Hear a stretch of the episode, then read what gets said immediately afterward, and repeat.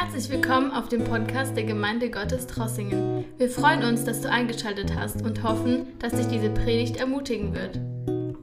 Heute Morgen möchten wir uns mit dem Abendmahl beschäftigen. Ähm ich habe mich die letzten drei Mal äh, mit dem Thema Nachfolge mit Tiefgang ähm, haben wir uns beschäftigt, zielorientiertes Leben. Und was gehört zu einem zielorientiertes Leben? Und die Teilnahme am Abendmahl ist auch sehr, sehr wichtig. Immer mehr wird es vernachlässigt von Gläubigen. Ich höre das von anderen Pastoren, dass immer mehr schwänzt man beim Abendmahl. Wegen jeder Kleinigkeit lässt man das Abendmahl ausfallen. Und so äh, empfand ich, dass ich in dieser Reihe auch nochmals betonen muss, dass das Abendmahl sehr, sehr wichtig ist. Und zwar, Jesus sagt in Johannes 6, Vers 51, ich bin das lebendige Brot, das vom Himmel gekommen ist. Wer von diesem Brot isst, der wird leben in Ewigkeit. Und dieses Brot ist mein Fleisch, das ich geben werde für das Leben der Welt.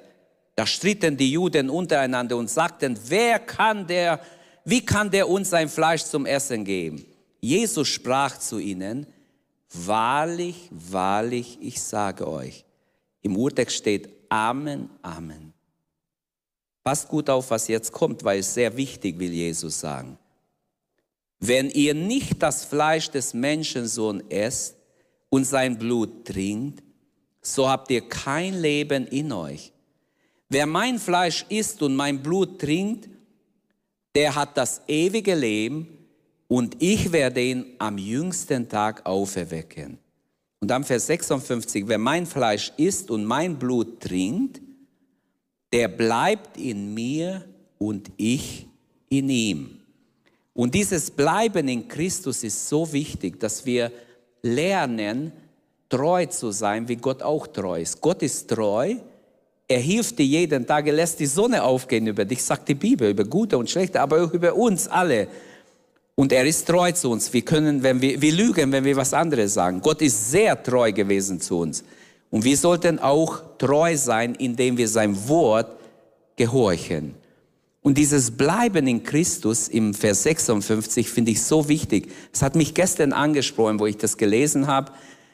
Also ich werde jetzt nicht eine alte Predigt halten, sondern ich habe mich neu Gedanken gemacht und neu vorbereitet. Manches natürlich wiederholt man, wenn man vom Abendmahl spricht. Aber ich habe mich extra mir Zeit genommen, dass ich nochmals die Betonung lege, die Bedeutung des Abendmahls, die wichtige, hohe Bedeutung des Abendmahls.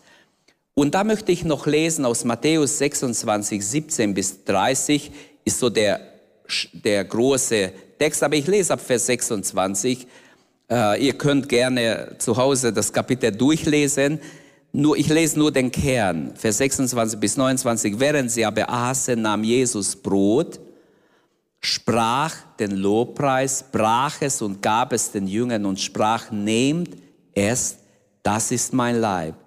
Und er nahm einen Kelch und sprach das Dankgebet, gab ihnen den und sprach, trinket alle daraus, denn das ist mein Blut des Bundes, das für viele vergossen wird zur Vergebung der Sünden.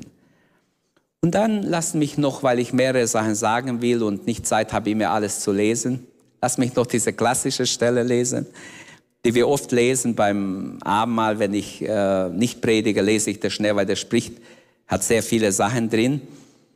Denn ich habe vom Herrn empfangen, was ich euch weitergegeben habe. Der Herr Jesus in der Nacht, als er verraten war, nahm er das Brot, dankte, brach's und sprach, nehmet, esset, das ist mein Leib, der für euch gegeben wird, das tut zu meinem Gedächtnis.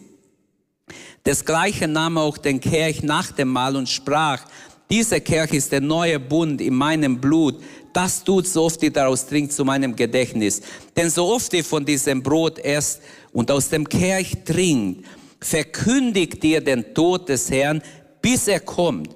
Wer nun unwürdig von diesem Brot isst oder aus dem Kelch trinkt, verkündigt, nee, da bin ich jetzt aus der Reihe gekommen.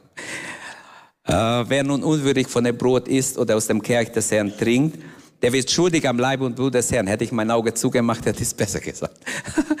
Aber okay, man muss schon Gottes Wort genau lesen. Der Mensch prüfe aber sich selbst und so esse er von diesem Brot und trinke aus diesem Kelch. Denn wer so isst und trinkt, dass er den Leib des Herrn nicht achtet, der isst und trinkt sich selbst zum Gericht. Ich möchte vier Dinge die Einsetzung des Abendmahls, manches sehr wenig, nur kurz, bei manchen will ich stehen bleiben, so wie ich Zeit habe. Diese vier Dinge sollen uns bewegen, die Einsetzung des Abendmahls, die verschiedenen Bezeichnungen des Abendmahls, die Bedeutung des Abendmahls und das Feier des Abendmahls. Fangen wir mit dem ersten an, die Einsetzung des Abendmahls. Wir haben hier in der Matthäusstelle die Einsetzung ganz klar. Wir haben es auch in Markus 14, in Lukas 22 das Abendmahl wurde von Jesus, während sie das Passa, das letzte Passa gegessen haben, bevor Jesus stirbt, hat Jesus das Abendmahl eingeführt. Das Abendmahl war das Zeichen des neuen Bundes, hat Jesus ganz klar unterstrichen. Der Hintergrund ist aber das Passa. In 2. Mose 12, Vers 12, da haben wir das Passafeier im, in Ägypten. Bevor die Kinder Israel ausziehen, feiern sie das Passa. Und das Wort Passach ist vom hebräischen Wort, also das Wort Passa Deutsch ist vom hebräischen Passach, das heißt vorübergehend oder Verschonung. Wenn wir überlegen, warum heißt Passa vorübergehend äh, oder Verschonung? Weil in dieser Nacht, als, als sie das Passa am Abend gegessen haben, in der Nacht kam der Todesengel, der ging durch alle Familien im Land und hat jeden Erstgeborenen getötet. Wer ist Erstgeboren in der Familie? Hände hoch. Seht ihr, wie viele da sind? Äh, alle Erstgeborene wurden getötet von einem Engel Gottes, weil sie nicht gehorcht haben, weil die Eltern nicht gehorcht haben, weil die äh, Ägypter nicht gehorcht haben, hat Gott Gericht geübt nach langem Warten, lange äh, Vorwarnungen in der Nacht, als Israel aus Ägypten zog, verschonte dieser Todesengel alle, die auf ihr Tür ein bisschen Blut von dem Lamm, das sie geschlachtet haben, gestrichen haben. Die Israeliten hatten nicht ein einziger Erstgeborene zu beklagen. Ist das nicht schön? Ist doch wunderbar. Kein einzigen. Jeder hat gemacht, was Mose gesagt hat. Jeder hat gehorcht und jeden hat Gott verschont. Ist doch wunderbar. Das ist biblische Wahrheit, auch heute. Jeder, der glaubt, jeder, der Gott gehorcht, der hat den Segen und den Schutz Gottes. Der wird erleben, Gott ist mit ihm. Und das ist ein Hinweis auf den Sühnetod Jesu, diesen Lamm, den sie um drei Uhr Nachmittag geschlachtet haben. Nebenbei, Jesus starb genau um drei Uhr Nachmittag. Als man in Israel, man hat, man hat um drei Uhr, Entschuldigung, man hat um drei Uhr das Lamm ausgesucht, so ist richtig vor drei Uhr, um drei Uhr nachmittags sollte jeder Israelit das Lamm, sie haben schon ausgewählt manchmal die schönsten ohne Fehler, also kein Blinden, kein Zurückgebliebenen, kein Schwachen, sondern das schönste Lamm haben sie ausgesucht zu Passa. Und wahrscheinlich haben sie drei, vier ausgesucht, manche, und haben gesagt, gut, die tun wir schon mal extra und dann schauen wir, welches das Beste ist. Und um drei Uhr, als sie gehen wollten, das Beste rauszunehmen, als Jesus stirbt, war dunkel in der ganzen, niemand konnte mehr Passa auswählen, Passalam auswählen. Denn das wahre Passa, das in 2. Mose 12, 12 gefeiert wurde, war prophetisch auf Jesus. Das wahre Passa war Jesus. Er war das Lamm, das geschlachtet wurde für unsere Sünden. Also, noch einmal, der Hintergrund ist das Passalam vom Abendmahl. Und in 1. Korinther 5, Vers 7 sagt Paulus, schafft den alten Sauerteig weg, damit ihr einen neuen Tag, damit ihr ein neuer Teig seid. Ihr seid doch ungesäuerte, denn als unser Passalam ist Christus geopfert worden. Jesus Sühnetod erlöst alle diejenigen vom ewigen Tod, die Vergebung der Sünden durch den Glauben angenommen haben. Also Jesu Opfer auf Golgatha ist bis heute gültig. Wir brauchen kein Lamm mehr schlachten, das uns erinnert an den Auszug, an das Passafeier, sondern Jesus ist jetzt ein für allemal das Lamm Gottes. Und so sagt das Neue Testament auch, die Taufe ist eine einmalige Handlung. Wir lassen uns taufen in den Tod Jesu und wir stehen auf zu einem neuen Leben.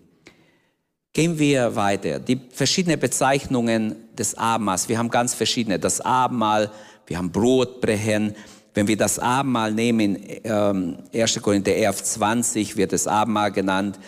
Dann in Apostelgeschichte 2, 42 das Brotbrechen, dann das Mahl des Herrn oder Tisch des Herrn. Es gibt auch noch andere. Ich möchte nur sagen, wie wir es nennen, ist nicht so wichtig, als dass wir in der richtigen Haltung zum Abendmahl kommen.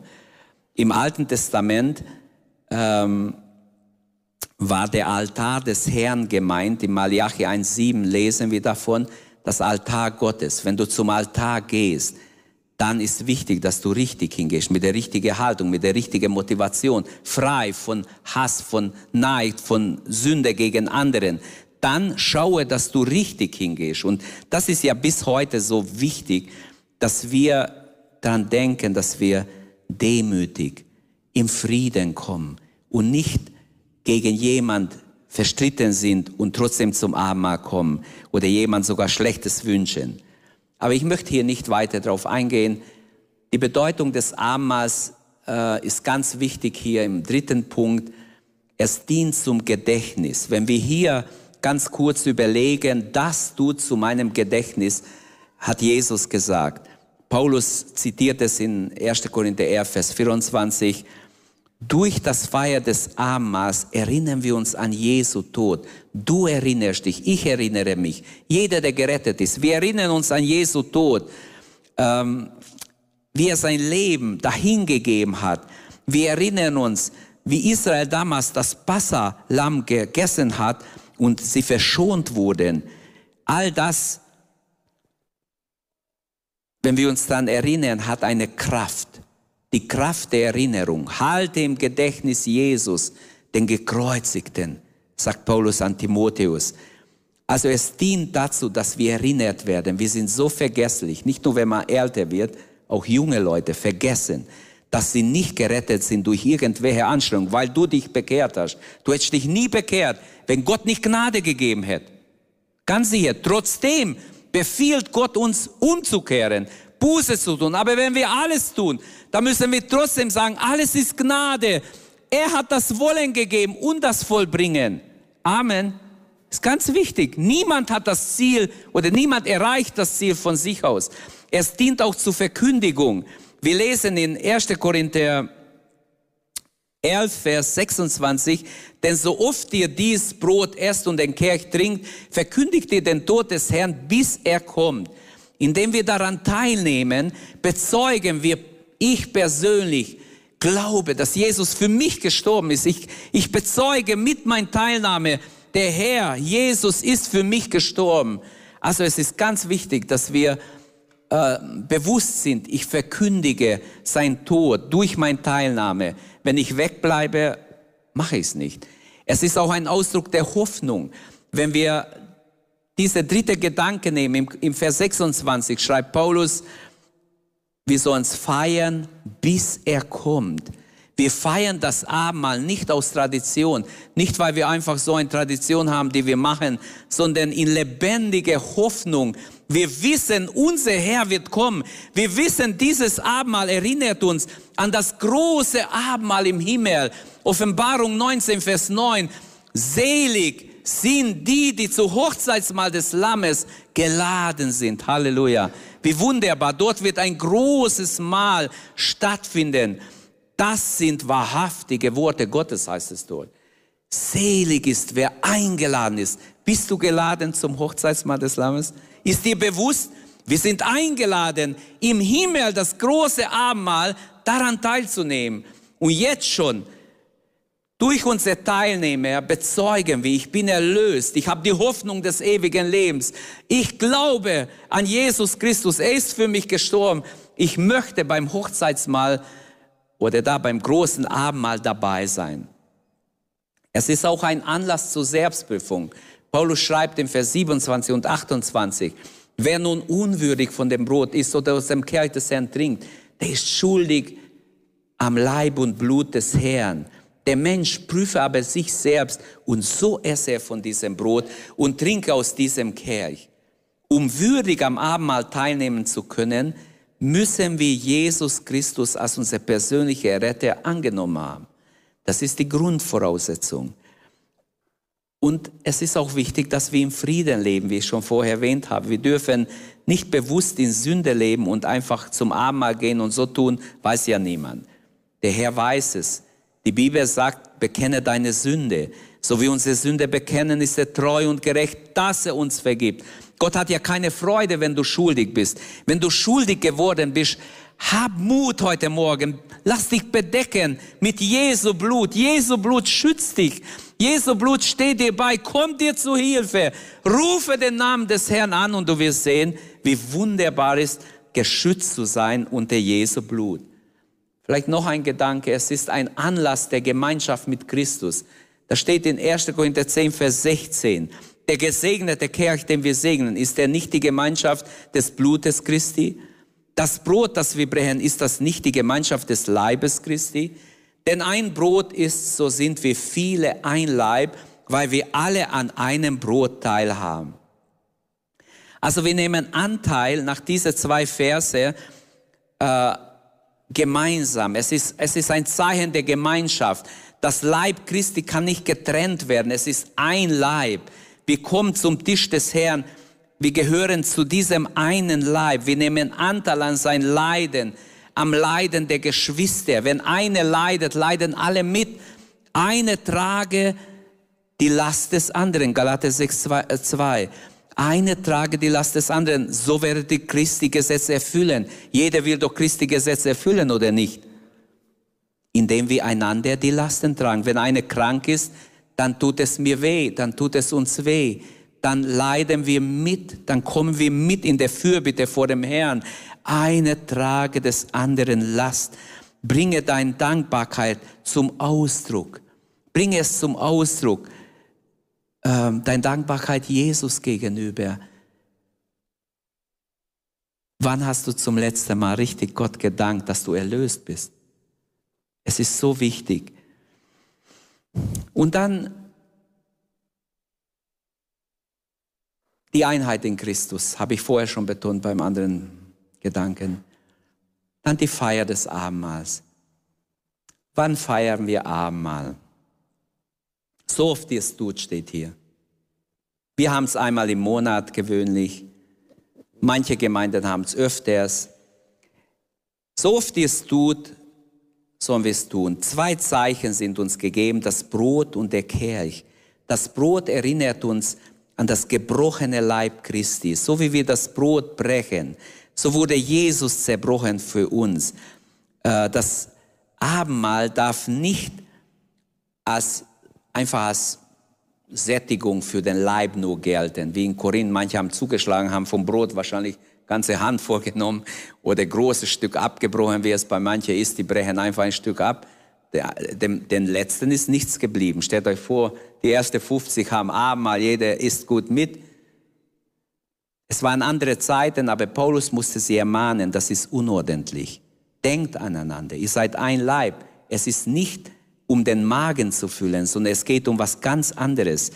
Dieses, äh, diese Kirche erinnert uns an das Blut Christi, das für uns vergossen wurde zur Vergebung der Sünden.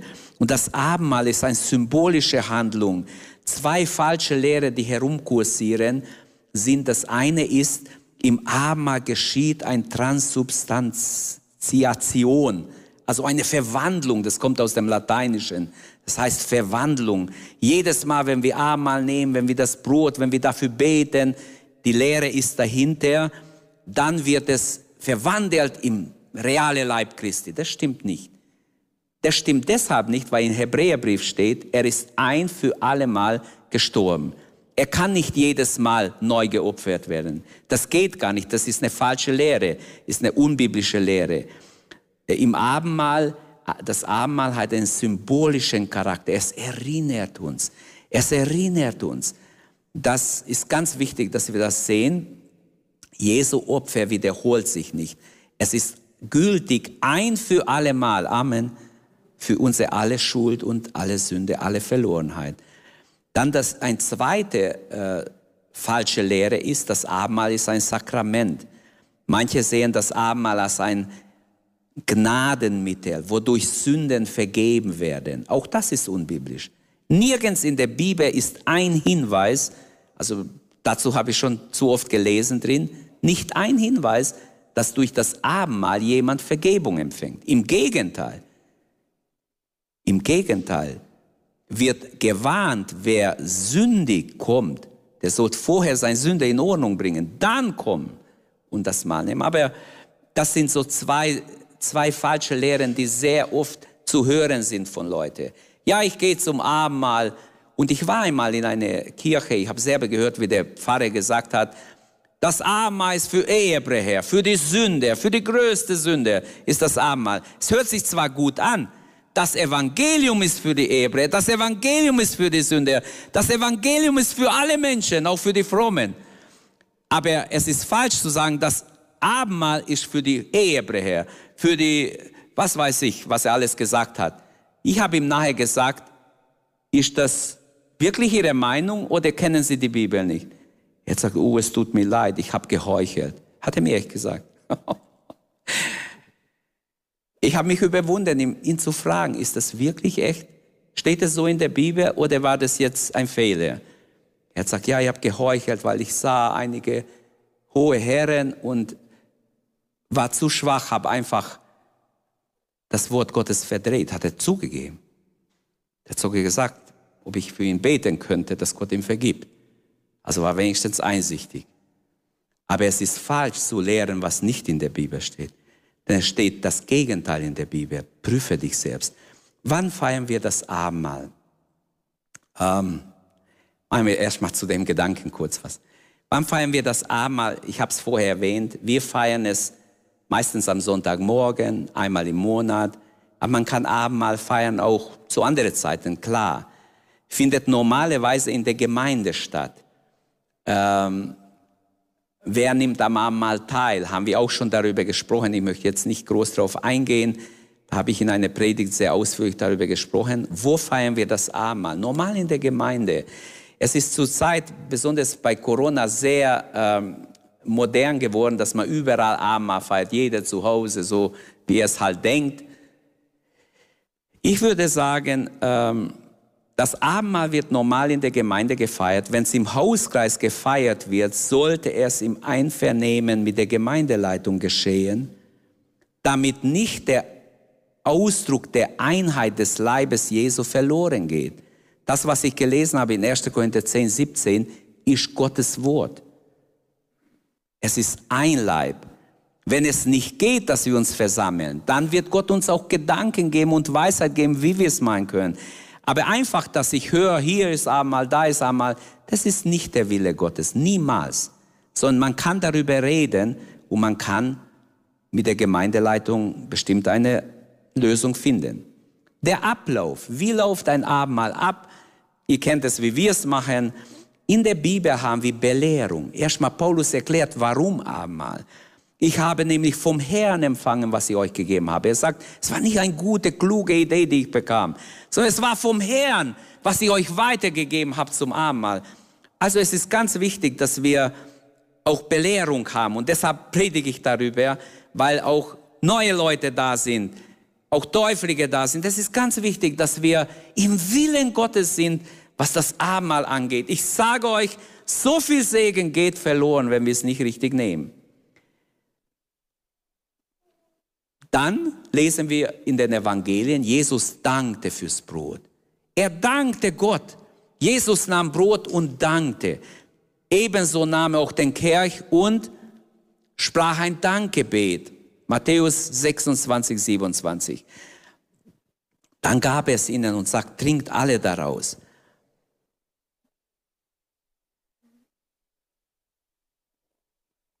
Es ist ganz wichtig, dieses Danken. Dann teilt er es aus. Nach dem Dankgebet nahm Jesus das Brot und gab es den Jüngern. Und was haben sie nachher gemacht, als sie fertig waren? Lobten sie Gott. Sie sprachen, sie anbeteten praktisch. Im Vers 30 heißt es in Matthäus 26, und da sie den Lobgesang gesungen hatten, gingen, gingen sie hinaus auf dem Ölberg. Also, sie waren, es war wie eine Anbetung, von A bis Z kann man sagen. Es war eingebettet in Lobpreis, in Anbetung. Ich möchte schließen und ich möchte, dass wir noch beten miteinander. Teilnahme ist wichtig, habe ich gesagt. Erlebe den Segen des Abendmahls, verliere diesen Segen nicht. Bete mit David heute Morgen, erforsche mich Gott und erkenne mein Herz, prüfe mich, erkenne, erkenne meine Gedanken, sieh nach, ob ich auf dem gefährlichen Weg bin, der zum Unheil führt. Leite mich auf deinem ewigen Weg. Das sollte uns alle Gebet sein. Und Gottes Wort sagt, es ist ganz wichtig, dass wir teilnehmen. Wir sollen nicht schwänzen beim Abendmahl. Wir sollen das Mahl und die Bedeutung des Abendmahls beherzigen. Ehrfurcht vor Gott ist so wichtig, dass wir den Herrn lieben und ihn fürchten. Danke, dass du unsere Predigt angehört hast. Wenn dich die Botschaft angesprochen hat, dann teile sie gerne mit deinen Freunden und Bekannten, dass auch sie diese Predigt hören können. Wir wünschen dir Gottes Segen.